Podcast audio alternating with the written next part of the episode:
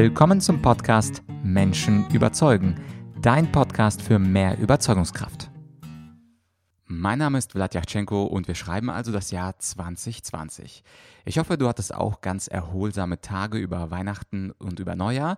Und jetzt geht es für die meisten von uns los in dieser Woche und so auch mit dem Podcast Menschen überzeugen.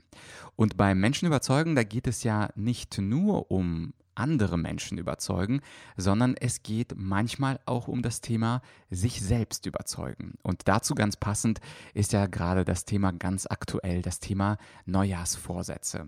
Und interessanterweise scheitern 85 Prozent der Menschen nach sechs Wochen mit ihren Vorsätzen. Heißt also, in der zweiten Februarwoche haben wir uns zwar Dinge vorgenommen, aber wir können sie nicht erfüllen. Und die Frage ist natürlich, warum ist es denn so, dass 85 Prozent der Vorsätze scheitern?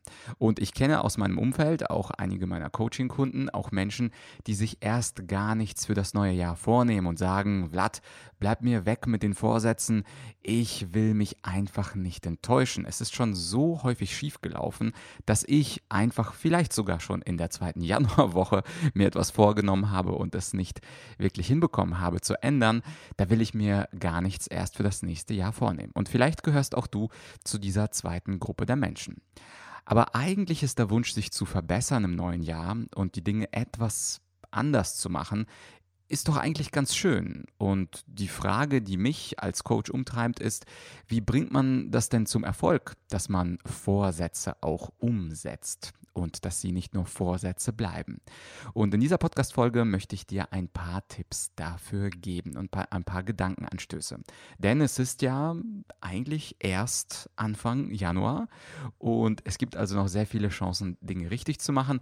Und selbst wenn du bemerkt hast, ich kenne auch Menschen, die schon am 2. Januar sagen, ich habe es nicht geschafft, aber das macht gar nichts, denn ähm, diese Podcast-Folge soll äh, dir dabei helfen, vielleicht auch zwischenzeitlich kurz gebrochene Vorsätze wieder, ähm, ja, wieder aufleben zu lassen und wieder back on track zu sein.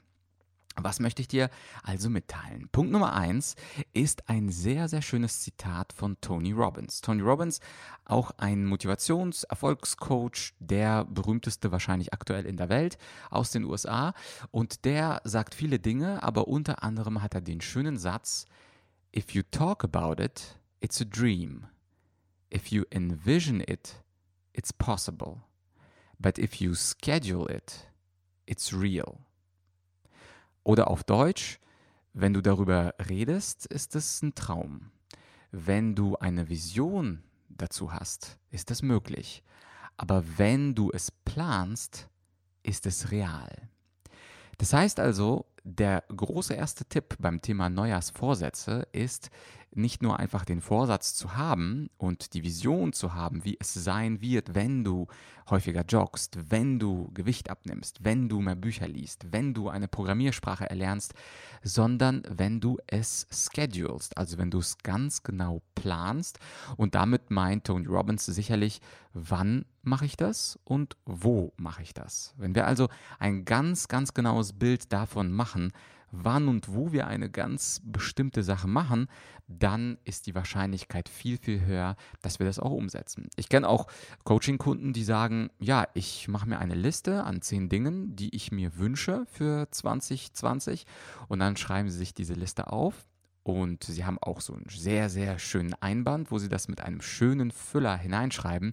Und das nächste Mal, wo sie diese zehn Wünsche herausnehmen oder Vorsätze, ist dann, wenn sie sich über Dezember, also im Dezember, zwölf Monate später, Gedanken darüber machen, was für Vorsätze und Wünsche sie umgesetzt haben. Und das ist natürlich so ziemlich der ungünstigste Fall, wo äh, man also einmal sich die Vorsätze macht und die Wünsche notiert und dann zwölf Monate nicht draufschaut und fast vergisst, was das nochmal war.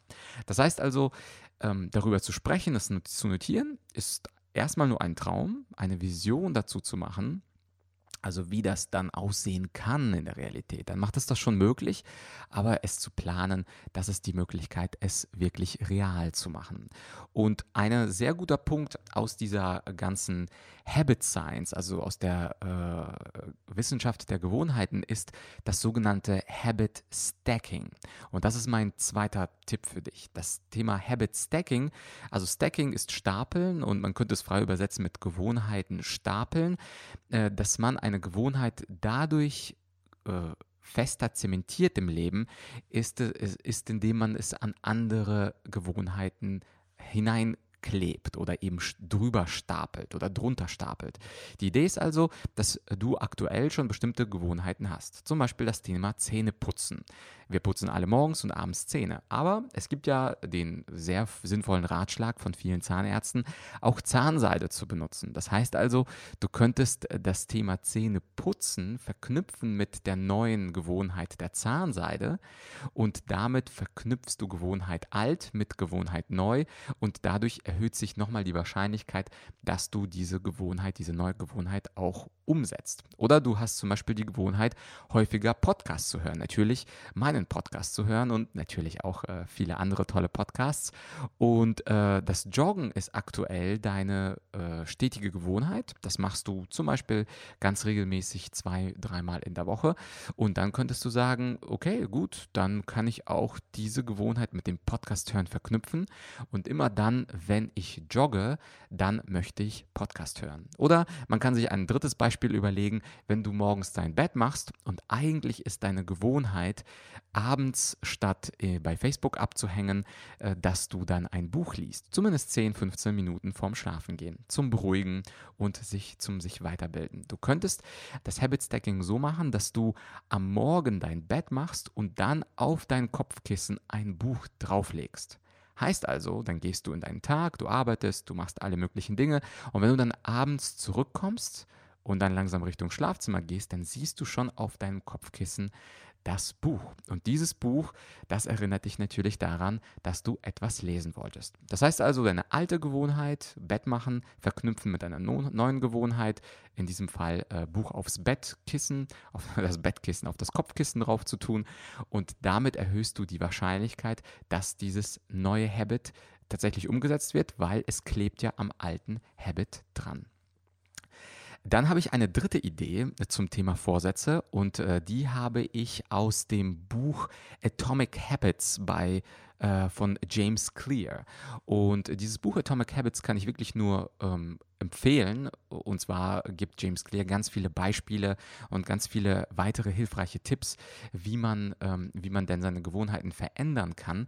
Aber eine Frage oder die, die Hauptbotschaft, die ich aus diesem Buch herausgenommen äh, habe, ist, dass wir nicht wirklich unsere Verhalten verändern wollen sollten, sondern unsere Identität. Das heißt, die Identitätsfrage, wer will ich eigentlich sein? Das heißt also, wenn man sich nur fragt, äh, oder wie verändere ich mein Verhalten, also wie bringe ich mich dazu, häufiger zu joggen, dass das nicht wirklich so wirkungsvoll ist wie die Frage, welcher Mensch will ich eigentlich sein? Und sein Beispiel ist äh, das Thema Marathonlaufen. Also viele nehmen sich vor, einen Halbmarathon, 10 Kilometer Lauf zu machen oder eben einen ganzen Marathon zu laufen. Und ähm, der Mr. James Clear sagt, das ist eine nicht so günstige Frage, weil dieses Verhalten ich will täglich laufen, das könnte oder die Motivation könnte übers Jahr hinaus abnehmen.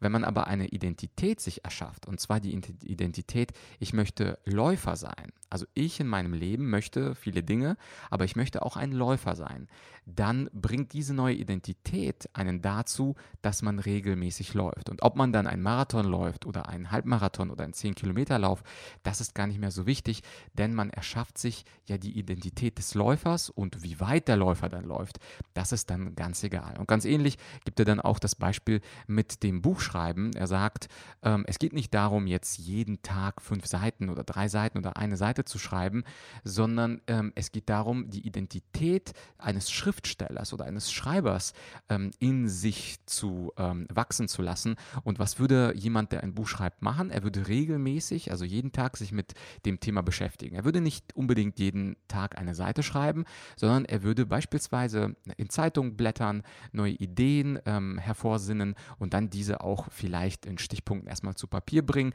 Er würde, aber ein Schriftsteller würde sich auf jeden Fall täglich mit seinem Buch und mit seinen Themen beschäftigen. Das heißt also, keine verhaltensorientierte äh, Sichtweise, dass ich unbedingt jeden Tag eine Seite schreiben muss und dieses Verhalten will ich dann 365 Tage durchhalten, sondern eine Identitätsfrage. Und dann kann man sich immer die Frage stellen, was würde ein Läufer tun, was würde ein Schriftsteller tun? Und natürlich muss man vorher die Entscheidung fällen, welche Identität man denn eigentlich haben möchte und diese Identität dann nach und nach ja, implementieren.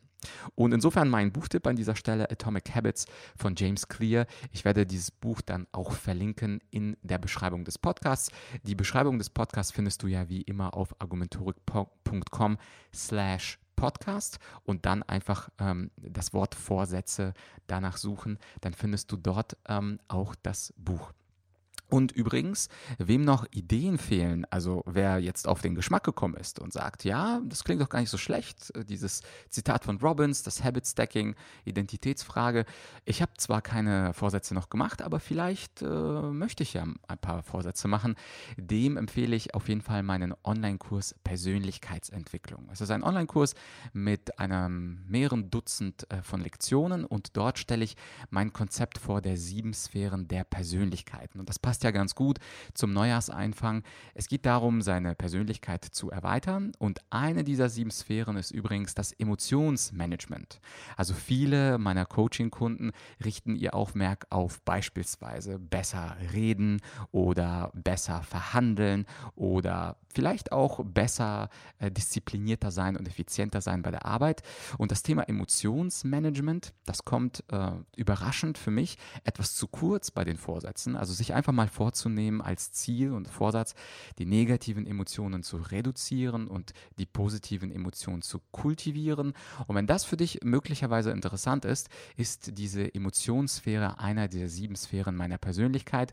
Äh, und die sieben Sphären findest du im Online-Kurs dann komplett. Und wie immer sind die ersten paar Lektionen immer kostenfrei. Du findest also auf argumentorik.com slash podcast unter dieser Folge Vorsätze auch einen Link zu meinem Online-Kurs.